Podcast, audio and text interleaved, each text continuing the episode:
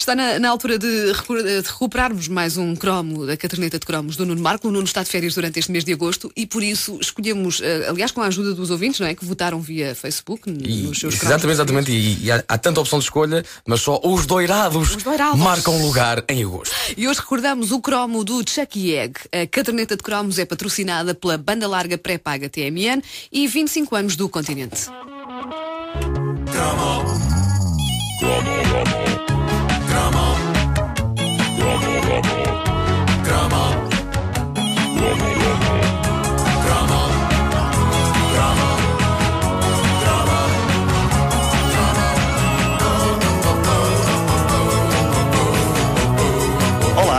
bom dia, Tânia Neto.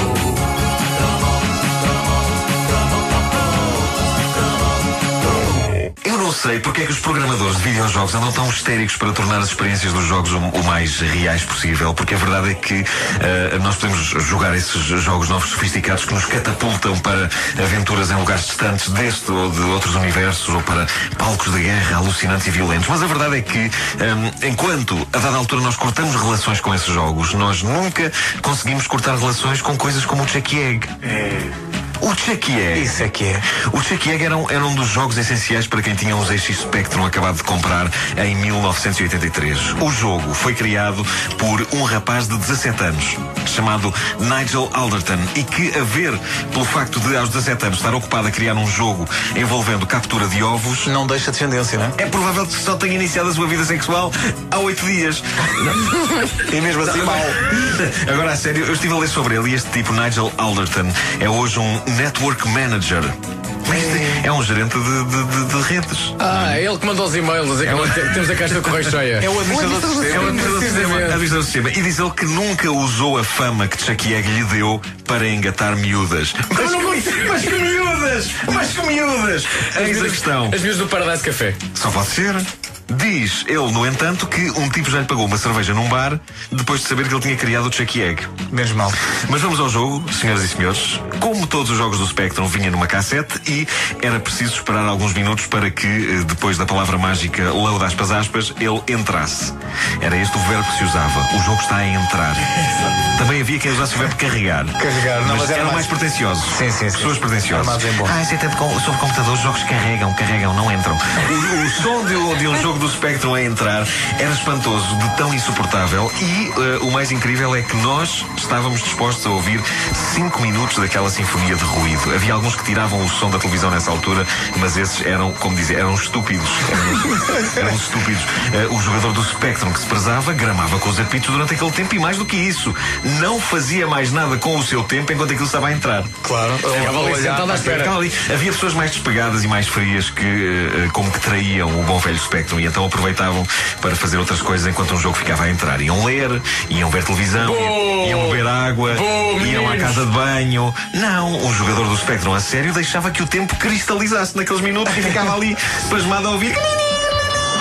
Até porque em muitos jogos havia o gráfico. Claro, ficavas a olhar para o gráfico, olhavas para uma imagem feita a pixel grosso de uns extraterrestres ou de uns monstros ou do que quer que seja e ficavas ali sentado. O ecrã de carregamento do Chucky Egg tinha alguma utilidade porque tinha as instruções do que aí vinha. Uh, dizia: use as teclas de direção e outra de salto para guiar o seu homem e recolher uma dúzia de ovos. Era o que ele dizia em inglês. E isto resume o guião ultra complexo de Chucky Egg, que ainda hoje creio que permanece como o único simulador de recolha de ovos num galinheiro que a indústria dos videojogos produziu. E é incrível como se adaptam tantos jogos a filme e ninguém pega neste. Quanto eu não dava para ver o Nicolas Cage de chapéu de palha a tentar apanhar ovos, enquanto hordas de galinhas o perseguem tentando matá-lo. Porque era basicamente essa a ideia do Chucky Egg. Cada nível consistia em mover o nosso agricultor pelos galinheiros menos práticos que se viram no mundo agropecuário. Tanto assim que, se todos os galinheiros fossem como os do Chucky Egg, o preço dos ovos era absolutamente proibitivo. Porque a trabalheira que seria preciso para um homem recolher os ovos, subir escadas, descer escadas, saltar de umas plataformas para as outras, correndo o risco de dar uma queda de vários metros de altura. Digamos que Chucky Egg não era a melhor publicidade que havia para ganhar a vida na agropecuária. O jogo. deixa-me só dizer que os, estes galinheiros eram high-tech, tinham elevadores. Tinha um elevador, Atenção a isso. Sim, era uma barra. É uma barra amarela. Era uma tábua.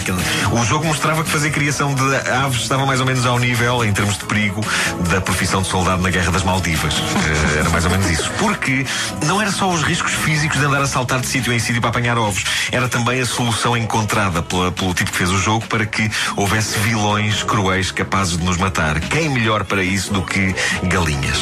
Galinhas, galináceos maiores que o próprio agricultor e que, durante os anos de glória de Chucky Egg, me fizeram olhar para as galinhas com outros olhos. É que olhos agora- agora é que eu estou a ver. Olhos, olhos de terror. Estás a dar-me informação preciosa. Eu, até, o, até, o, até este momento, Não tinhas percebido que aquilo eram galinhas? eu pensei que eram patos. Ah, não, mas eram galinhas. Eu soube que eram galinhas pelas instruções do jogo. É que falta a crista. É isso, é isso, é isso. Epá, é Mas que além, em além dos 83 ovos, não se sabia fazer cristas em ele computadores. apanhava também uns triângulos roxos. O que era Era, aquilo? era um milhinho. Ah, é o milho, milho é Era um roxo. milho toda a gente roxo, sabe. milho. Toda a gente sabe. O milho roxo é o que para matar, ratos. Pois é. milho, roxo, milho. Medo. Mas eu tinha terror das galinhas eh, na altura. Eh, tinha terror nas galinhas porque percebi que elas tinham uma agenda secreta, que era matar selvaticamente todo o agricultor que tenha a ousadia de dar aos saltos e aos pinotes para apanhar os ovos delas. A verdade é que ainda hoje, naqueles emuladores que andam planeta, de Chucky Egg joga-se muito bem. E É, mantém-se mantém-se viciante. Digam só uma coisa, isto era uma viciante. coisa muito de rapazes, não é? As, as vossas irmãs, por exemplo, jogavam isto. Aquilo. Também eram, eram seduzidas Não, um eu pouco. acho- não é? eu lembro. um Eu lembro, pelo- mas não- era uma não coisa- era assim uma paixão, não, Era uma não coisa de gaja, não era, não. Eu, eu, Não eu era. nunca tive uma irmã. Coitadinho. Coitadinho. Agora, agora, agora tocamos nessa tecla, o Vasco vai chorar. Ele parecia uma figura do Charles Dickens agora.